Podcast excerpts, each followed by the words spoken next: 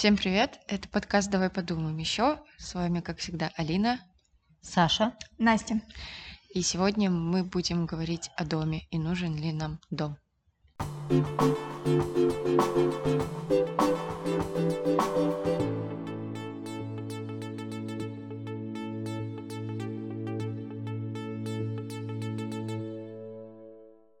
А, Мы долго думали и даже попробовали написать пункты, которые мы сегодня будем обсуждать.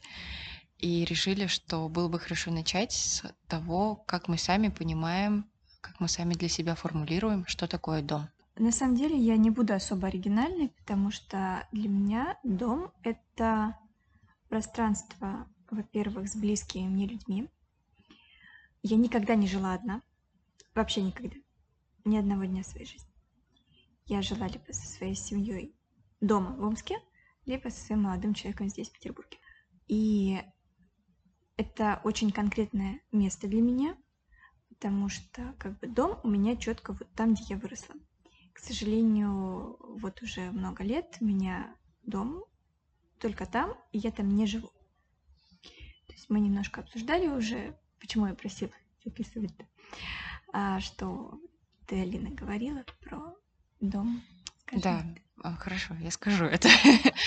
А Для меня, когда я думала о том, что такое дом, я пришла к тому, что это место, в котором я себя чувствую в безопасности, физической, эмоциональной, неважно какое, это, в общем, ощущение тотальной безопасности, я не побоюсь использовать такое слово. И место, где я чувствую себя очень комфортно, как- где мне не нужно много думать о том, что нужно что-то делать, нужно куда-то бежать. Это э, где я могу расслабиться. А расслабиться я могу в тех местах, где я себя ощущаю безопасно и комфортно. И в моем случае у меня ощущение дома раздвоено, потому что у меня есть дом, в котором я выросла, где живет моя семья, куда я периодически приезжаю. И э, дом это то место в Петербурге, где я живу, э, несмотря на то, что это съемная квартира, и, и, по сути это она мне не принадлежит, но я себя там чувствую в безопасности, потому что я могу прийти, расслабиться. Но так было, например, не на всех съемных квартирах, в которых я была, жила. Я тоже уже там с 18 лет, как я уехала из дома, живу вот с таким раздвоенным чувством дома. Ну вот, у меня не совсем так, потому что если я еду домой, это значит, что я взяла билет на самолет или поезд и поехала в свой родной дом. И второе, что я могу, ну как, как я для себя определяю дом, это пространство, которое я могу изменять. Это, видимо, травма человека, который снимает квартиры. То есть это место, где я могу завести кота, собаку, цветы, переклеить обои и так далее. То есть это то, что будет отражать меня и мои представления о комфорте. Как-то так. Саша, что для тебя дом? Колись. Ну, слушайте, я очень долго думала, что для меня дом, потому что я всегда жила в Петербурге, я родилась в Петербурге, не в первом поколении, не во втором, по-моему, даже не в третьем. Просто а, события нашей страны так все переломало, что сложно отслеживать а, семейные какие-то истории. Поэтому это очень интересно на самом деле, потому что все-таки у меня ощущение дома, оно лиричное, когда я останавливаюсь. Это вот ты говорила про бежать. И когда я останавливаюсь, действительно, у меня был момент, когда я поняла, что вот это дом, это был какой-то заполошный день, было очень много встреч. Я пришла домой, а у меня дочка очень любит делать какие-то домики, строить, у нее есть палатка. А, Я пришла и практически приползла, залезла к ней в палатку, а она говорит, все, играем. Я буду индейцем, ты будешь моей скво. Я говорю, окей, хорошо. Она надела мне на голову какие-то, не знаю, что это было, какие-то ленточки а, и перья. И я уткнулась вот так вот носом в нее. И я такой долгий-долгий выдох случился. И я поняла, что я остановилась, что я дома. То есть это какая-то колоссальная близость с любимым человеком. Ну, это может быть не дочь, не мать, не отец, не муж. просто какая-то родная душа, рядом с которой ты сразу чувствуешь себя дома. Это первое такое ощущение дома.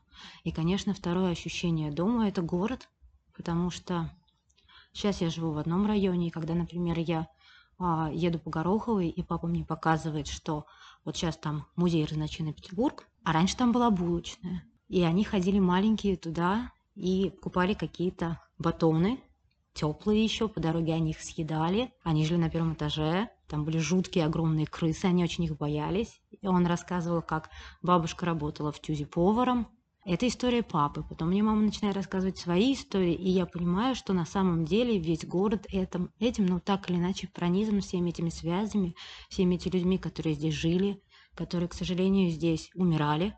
И город – это тоже дом. Вот. А мне понравился очень какой-то комментарий. Это был такой пост о патриотизме, обо всем этом. И какая-то девочка написала, как она себя ощущает. Говорит, я Лариса с голубыми глазами, и я живу на планете Земля. Ну, вот это все тоже мой дом. У меня всегда было... У меня такая была настолка очень интересная в детстве. Я потом, а, когда выбирала по линии, наткнулась на настолку, тоже такая пошаговая, из серии «Жизни женщины». Я очень смеялась, конечно, и обрадовалась, что у меня была другая. И там, значит, выросла, вышла замуж, проигрыш развелась, а, значит, наготовила кучу обетов, они сгорели, проигрыш развелась. Вот у меня была не такая, у меня она была космическая. И я путешествовала по планетам, какие-то гуманоиды связали. И вот тогда у меня появилось ощущение, что все возможно, что жить можно где угодно. Я всегда очень хотела путешествовать. Я всегда очень хотела путешествовать не на два, не на три дня. Мне всегда очень нравилось куда-то ехать, а, снимать какие-то квартирки – смотреть за людьми, как они живут, и представлять себя, что я там тоже живу. Пускай это там 10 дней, 14 дней. Это так круто вдруг подумать, что дом у тебя может быть какой угодно, что у тебя могут быть совершенно другие соседи, что у тебя могут быть совершенно другой ритм, традиции и все что угодно. Это не значит, что ты хочешь как-то уйти от себя. Нет, просто, ну ты же живешь одну жизнь, и это так здорово представлять, что она может быть многообразна, многолика. Поэтому очень сложно для меня была формулировка дома. Потому что вот если говорить о душе, то это близкие. Если говорить о пространстве, то это город. А если говорить всеобще, то любое место, где... Нет, это банально, где тебе хорошо. Нет, это, это не так. Ну, наверное, где тебе интересно, где тебе любопытно, где тебе хочется быть.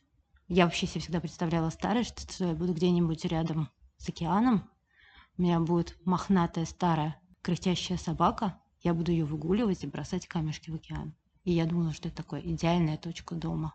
Абсолютное безмолвие и волны.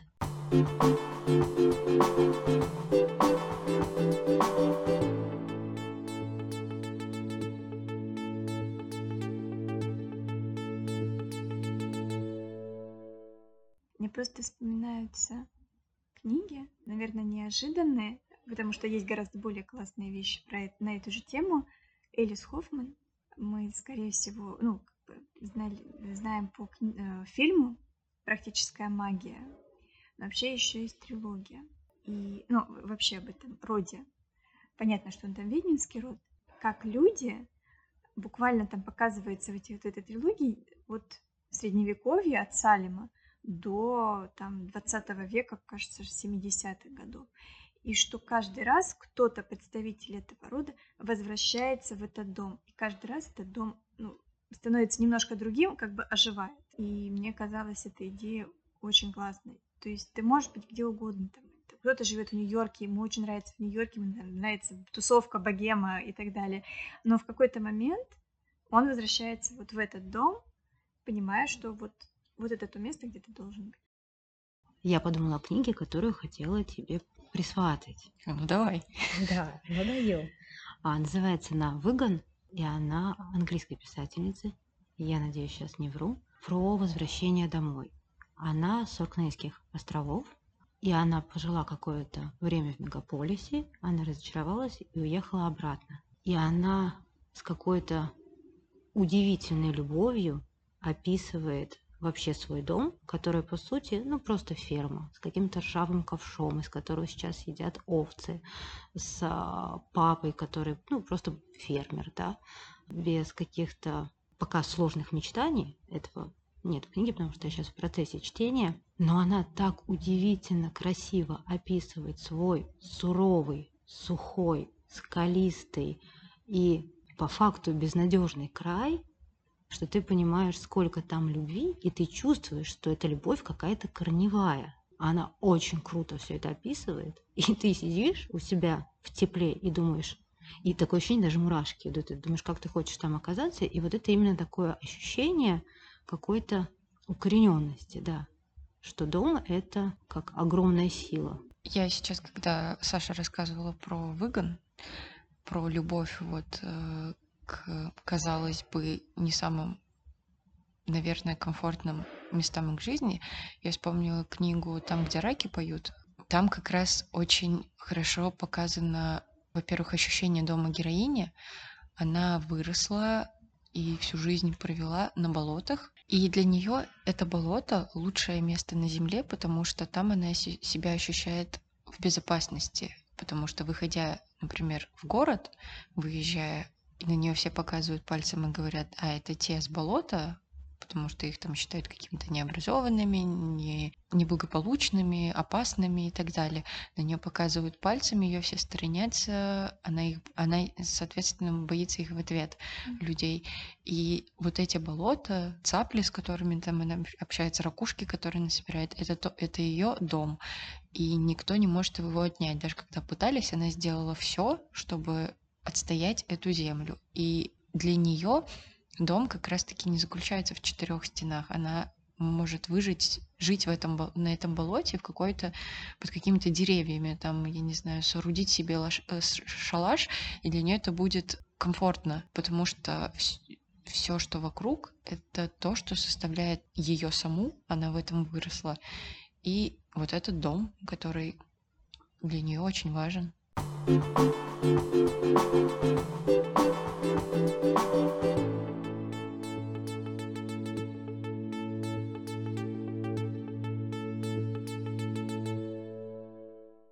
Мне кажется, в связи с этим очень болезненно, когда происходит потеря дома.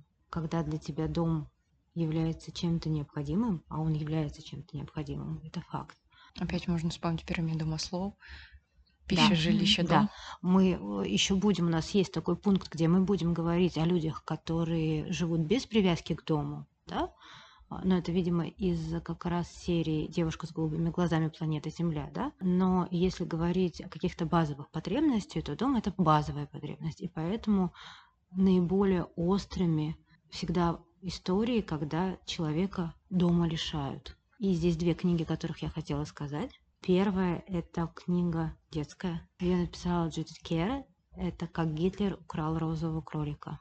О семье писателя, который живет в Германии, которая находится в состоянии вот-вот выборов. А семья еврейская, папа очень уважаемый писатель, и он прекрасно понимает, чем закончатся эти выборы. То есть он знает уже, что выберут Гитлера и что будет с его семьей тогда. И он придумывает, ну, как в итоге всех вывести. То есть сначала уезжает он, потому что он думает, что если в итоге они поедут все, их могут остановить. То есть он как бы так первым прорывается, у него получается вывести семью, и эта книга Главную героиню зовут Анна, на самом деле это сама Джудит, потому что она в итоге попадает в Англию не сразу, становится писательницей, очень известной в Англии. И вот эта книга во многом автобиографична. И они уезжают.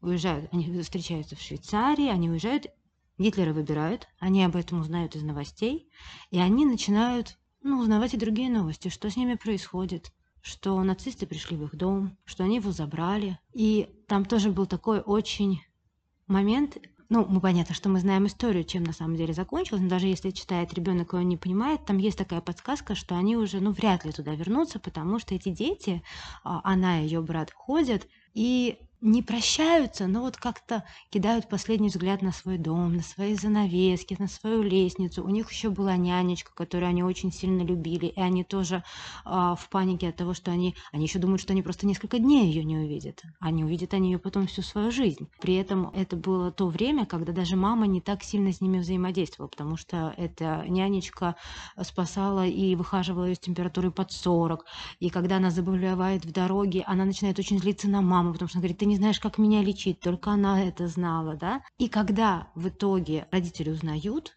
и детям пытаются объяснить, что у них там больше, ну, некуда возвращаться, она понимает, что она сделала невозможную ошибку, потому что когда она собирала вещи, она взяла с собой какую-то новую куклу, которую ей вот-вот подарили на днях. И она понимает, что розовый кролик – это игрушка, которая была у нее с детства, он уже стал не розовым, у него уже другие глаза пришиты, потому что она долго его обнимала, она долго с ним играла. И когда она делала этот выбор, она не думала, что она с ним проститься. Просто понятно, что вот, вот эта новая игрушка была для нее важнее в этот момент.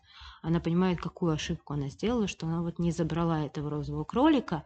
И из этого названия, то есть вся эта история показана глазами ребенка, который понимает, что вот, и теперь Гитлер будет спать в моей кровати и будет играть с моим розовым кроликом. Это очень классная история, и она одинаково интересно, хорошо э, воспринимается как и родителями, так и детьми, которые ее слушают. Это первая книга. Я прямо очень долго, если кто-то хочет а, какую-то свою историю рассказать, я пропущу, потому что про вторую книгу я буду рассказывать тоже долго, не надейтесь. Ну, я хотела рассказать про книгу «Три девушки в ярости» Изабель Пандазополос. Я очень надеюсь, что я правильно произнесла греческую фамилию. Саша, если что, ты будешь меня поправлять? Ты же ее тоже вроде читала, да? И там есть, там вообще три сюжетные линии, собственно, три девушки. И, кажется, вот к нашей теме очень подходит история девочки, которая уехала из Греции. Это уже было послевоенное время, в Греции были различные политические события, и ее родители были очень известными в Греции революционными деятелями. Отец оказался в тюрьме, он там умер. Мать тоже попала в тюрьму, и ее брат пропал. Тоже, в общем-то, прятался от полиции. Она уезжает, ее отправляют, ей помогают уехать из Греции, она уезжает, если не ошибаюсь, во Францию, и она вроде бы находится во Франции в безопасности, ей там ничего не грозит, но она не чувствует себя там дома, потому что она понимает, что вся ее семья осталась в Греции, вся ее семья, и неизвестно, что с ними произошло, она не может выйти с ними на связь, она пытается хоть как-то там найти какую-то ниточку через кого-то, написать письмо, узнать вообще живы, не живы, что с ними происходит. Но ощущение вот этого дома у нее отняли, и его, по сути, отняли.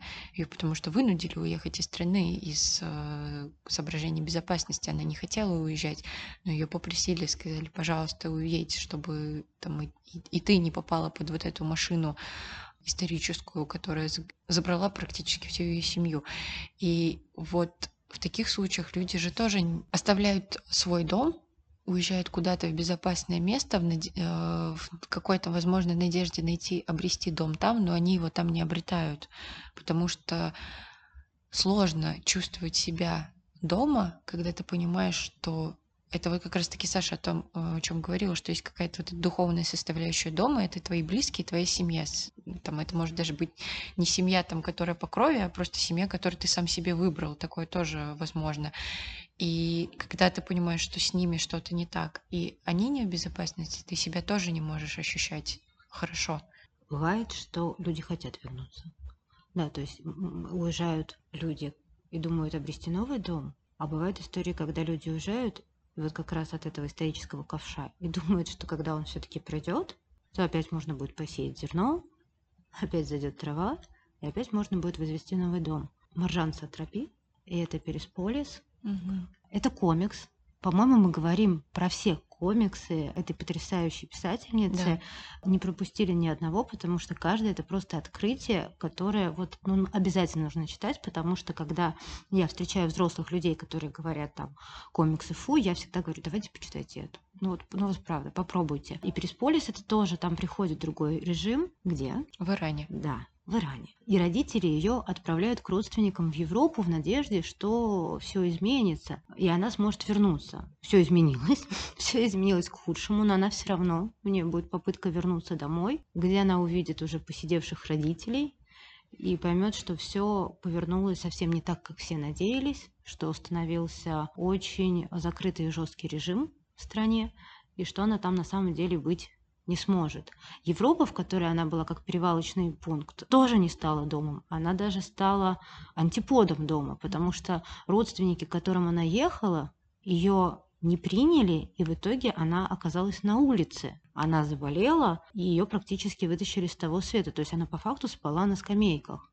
Для нее вот эта вот история в попытке нового дома, даже временного, обернулась, наоборот, катастрофой, еще большим желанием вернуться. И получается, когда она вернулась, она поняла, что дома, который был, нет. Как итог, ну, мы можем просто знать, потому что мы знаем ее биографию, она в итоге окончательно эмигрирует и станет комиксисткой, станет писательницей, получит кучу призов за свои произведения. Но это действительно очень долгая интересная история по тому, как человек потихонечку, вот не резко, а по каким-то маленьким шажочкам теряет дом. Он становится все прозрачнее и прозрачнее. Я думаю, очень показательно, что у нее, наверное, ну, сложно говорить за нее, но потому что все ее комиксы про Иран, наверное, все-таки у нее есть какое-то чувство вот этой ностальгии, чувство горести по тому, что она потеряла этот дом в какой-то момент по независящим абсолютно от нее причинам. И у нас, видимо, рубрика комиксы начинается. Да, потому, Потому что, что я еще, рядом... я, еще вспомнил тоже один комикс. Ага, ясно. и у меня еще рядом будет А, комикс. Он тоже про не про не про Иран, а уже про, если я не ошибаюсь, Ливан. Этот комикс называется "Араб будущего". Я не помню а- автора, к сожалению, потому что я его вспомнила внезапно, вот когда Саша упомянула Персиполис. Это тоже история про человека, который бесконечно ищет дом. Он уезжает из Ливана тоже во Францию в поисках лучшей жизни, думая, что там все будет хорошо. Он приезжает в Ливан и понимает, э, во Францию и понимает, что там не будет хорошо, что очень много всего, с чем он не, не может согласиться. Очень много культурных раз- различий, которые не позволяют ему чувствовать себя там комфортно. Он возвращается в Ливан и думает, он находится, ну, во Франции он находит себе жену, и уже женой возвращается в Ливан, и думает, что вот-вот сейчас, да, все, тут уже что-то тоже действительно поменялось, и люди стали жить лучше, и он получил дом и работу, и все хорошо, но он понимает, что нет. И он находится в бесконечном, как какая-то белка в колесе, в бесконечном поиске дома, за собой таскает эту семью. Этот комикс не такой трагичный, грустный, как комикс Маржан Сатрепи, но он более смешной и забавный, но это, правда, очень интересная история про то, как человек всю жизнь находится в поисках этого дома, но найти его не может. И когда жена уже говорит, да боже мой, давай уже остановимся где-нибудь, вот, ну, пожалуйста, я уже не могу бесконечно с детьми ездить туда-сюда, сколько можно. Нет, он не может этого найти, найти этот дом. И мне, знаешь, идеальное почему-то в голове, когда ты говорила, возник образ улиточки, которая таскает свой домик на Мгм. себе. И это, да, действительно хочется быть такой улиточкой, которая сможет всегда унести с собой твой дом, вот этот идеальный. А Потому что по- понятно, что самое первое ты говорила о безопасности, о том, что м, отсутствие этого базового понятия сразу делает дом тюрьмой, местом, э, из которого хочется сбежать. И комикс, который сейчас рядом со мной, «Трава», Ким Жандри Кымсук, корейской женщине, которая вернулась спустя целую жизнь в свой дом, потому что он для нее стал местом пытки, потому что она попала в жернова Япо- ну, войны Японии с Китаем, и Корея, Корея получилась между, она таким стала перевалочным пунктом, из которого забирали все, включая женщин. Вот. На тот момент она была девочкой-подростком, ее похитили, и она стала таким, пополнила ряды такого жутчайшего явления, как э, женщины для утешения. Это были такие станции, куда приходили солдаты. Вот. Чудовищный комикс. Никому не советую. Вот. Но п- просто это какой-то колоссальный комок боли того, как это может... И самое удивительное, что она самая прекрасная, неудивительная, самое э, жизнеутверждающее, что в итоге у нее появились свои дети, она в итоге вышла замуж, а у нее была какая-то судьба, кроме этого ужаса, который с ней произошел. Вот. И вот в таких историях дом это а, какая-то э, ну, вот страшная черная дыра, из которой хочется а, выбраться. И, и, наверное, когда ты потом его заведешь, может, ты назовешь даже это место другим именем. Не будешь называть это домом. Это я еще, еще один момент сразу мне вспомнился. Гюго, помнишь, Нотр-Дам? А, Теперь это я уже э, к Насте обращаюсь, потому что точно знаю, что Настя это помнит. Ты же помнишь, что это такое? Это убежище. Они Да. все кричали о том, что да, как, как, где он в итоге прятался, и ему нужно было Мгм. крикнуть это, что это убежище. Да. Я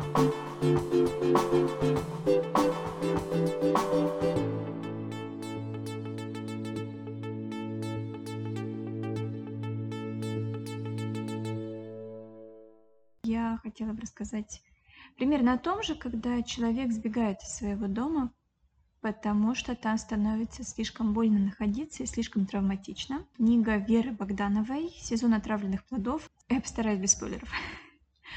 В общем, действие происходит в России 90-х, конца 90-х, 94 96 начало нулевых. И все начинается с того, что девочка сидит на даче у своей бабушки в деревне и ест яблоко. А Потом эта девочка повзрослеет, пройдет очень много того, что происходило в России конца 90-х, начала нулевых, и, к сожалению, потеряет связь с семьей, там случится разлом из-за ее решений, скажем так. Стоит читать, не буду рассказывать почему, неважно. В общем, это странненькая э, девочка Женя, которая вот, знаете, как в постсоветских семьях иногда вот к детям, типа, ну, не обращайте внимания, она у нас немножко странненькая, а девочка рядом стоит. Она такая... Вот. И, в общем, она уезжает из Москвы, где у нее родные, где у нее ее квартира, и просто живет какое-то время в разных городах, не привязываясь к ним. То есть вот мы сейчас с Алиной говорим, что мы живем в Петербурге, живем очень долго, и мы любим этот город. Героиня книги Женя, она ничего, она ничего не чувствует к этим городам. Просто она там получила работу, сняла квартиру, какое-то время живет, потом она переезжает. И вот, вот так она путешествует.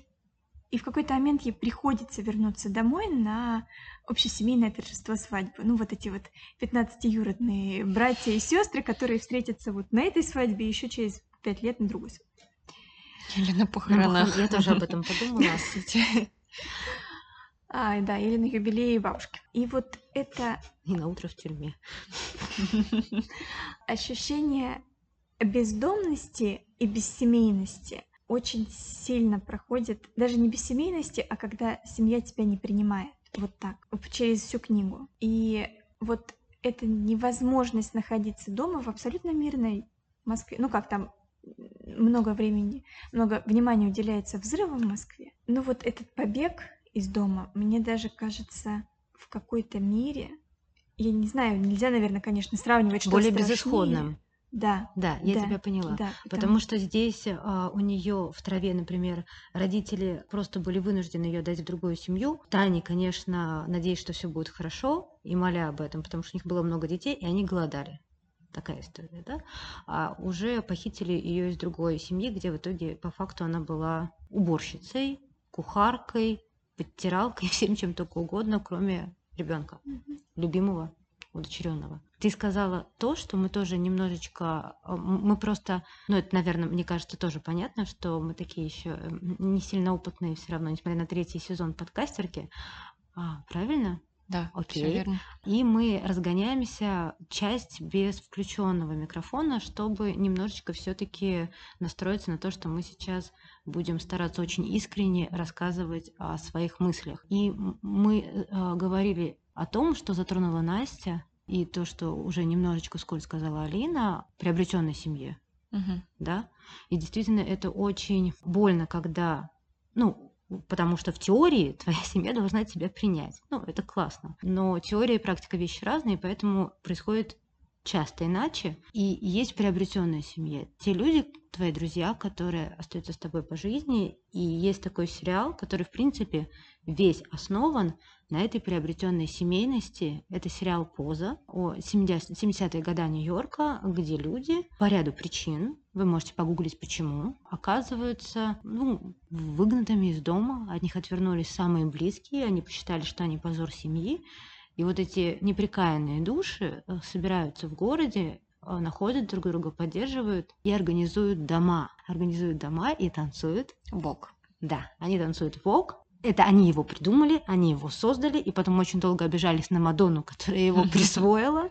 Вот. И понятно, что у них у всех там несчастливые судьбы, что они как раз вот эти девочки, а, про которых говорят, мальчики и девочки, про которых говорят а, рядом нелицеприятные вещи, а у них внутри в этот момент все ломается, и это уже исковерканные взрослые. И это сериал, он во многом шоу, потому что понятно, что там очень много отдано именно Вогу, и это очень красиво, это классно, они делают наряды. Ты потом ходишь и, и все время на, на раз, два, три пытаешься себе построить вот эту рамочку около лица. Вот. Но суть в этой надежде в том, что в, ты можешь просто найти друзей, которые будут тебе создавать не иллюзию, нет, а именно ощущение вот этого дома. Это очень большая на самом деле надежда для, для людей, у которых нет поддержки, или которые вынуждены покинуть свой дом, или сами из него уходят, потому что это клетка.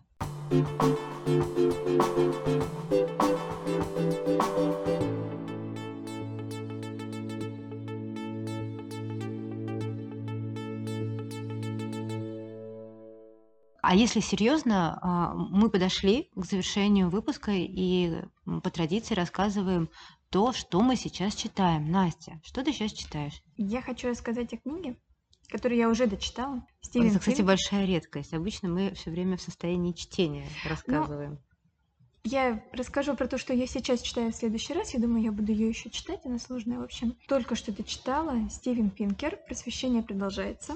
Это вторая книга. В общем, эта книга вообще-то он лингвист изначально, но теперь уже историк, философ и, и много кто еще. А, первую, наверное, многие слышали от Шульман, лучшая в нас. Вторая менее оптимистична на самом деле, потому что он говорит о том, что мы действительно как человечество становимся немного гуманнее, если так можно сказать, немного лучше, но есть куда стремиться. И это не происходит просто так, это происходит как результат усилий каждого отдельного человека. И что всегда возможны откаты в каких-то странах, в каких-то уголках мира, когда, не знаю, резко повышается уровень смертей, понижается безопасность и так далее. Очень толстая книга, а, как всегда с большим количеством, как всегда у него с большим количеством графиков.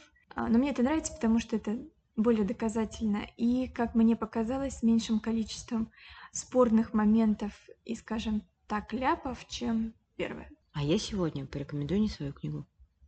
А я сегодня порекомендую книгу, которую мне порекомендовал человек. Это практически Джек, который построил дом. Сейчас будет такой а, загиб. Один из которых как раз дарит мне чувство дома. И книга эта называется «Вторники с моря». Это а, книга документальная, которую написал а, Мич Элбом. В ней совсем немного страниц. И она а, рассказывает о последних неделях жизни профессора, который внезапно узнает, что ну, он смертельно болен, и по вторникам он а, встречается со своим учеником, и они говорят о приближающейся смерти этого профессора, о его жизни и обо всем. И книга очень, как мне сказали, светлая, потому что, ну, тот человек, который ее мне рекомендовал, знает, как я стараюсь избегать вот напрямую так тему смерти, вот. Но она, наверное, почему она такая светлая, потому что она пишется человеком, который как раз в, этот,